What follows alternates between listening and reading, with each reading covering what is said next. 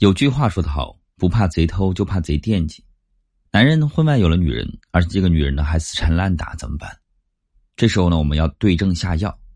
首先呢，死缠烂打的女人呢有三种。第一种是为情，感情中呢有那么一种人，奉行呢一生只爱一个人。你不要以为这句话是什么好话，其实如果你一辈子只能爱一个人，那就说明呢你太幼稚了，还停留在三岁小孩的阶段。这种女人呢很可悲。一旦他爱上了一个人，哪怕这个人要杀死他，他也是不能放手的。他不放手，不是因为他多爱这个男人，而是因为他曾经呢，在小时候在分离的时候呢受过伤，所以在别人可以放下的，他放不下，至死方休。这样的女人呢，可能会以自杀相威胁，或者反复纠缠多年都不放弃，甚至呢用私生子来拴住男人。对于这种女人呢，最好的应对方法就是让男人从自恋的世界当中走出来，让他意识到啊。他惹上了难缠的婚外女人，他要和你一辈子纠缠不休。老实说呀，男人被这个女人折腾的越惨，他以后就越心有余悸，不敢再轻易尝试了。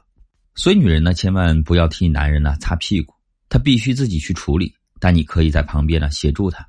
这时候呢，要跟男人约法三章：首先呢，不要害怕，不要被这个女人的疯狂吓到，而是要保持定力；第二就是不牺牲。不要试图通过牺牲婚姻的利益或者你的利益来满足外面女人的要求，这只能让她呢产生更多的希望感，更长久的坚持下去。第三是不内讧，这时候呢夫妻要同心协力，一致对外，不要被那个女人呢分化瓦解了。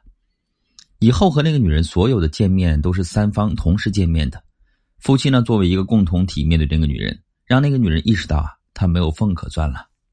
第二种呢死缠烂打的婚外女人是为了利。这种女人如果死缠烂打的，一定是因为你老公还在给对方钱。